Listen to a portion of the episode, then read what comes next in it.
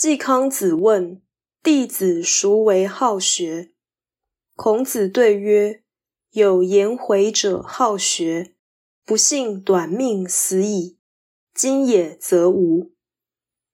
季康子问弟子哪个好学呢？孔子回答：有个人名叫颜渊，最为好学，但不幸已经短命死了，如今没有了。这句话肯定颜渊的道理，仍然只在于品德，而没有说到知识。但相对于一般人，孔子认可颜渊的程度，确实是不同凡响。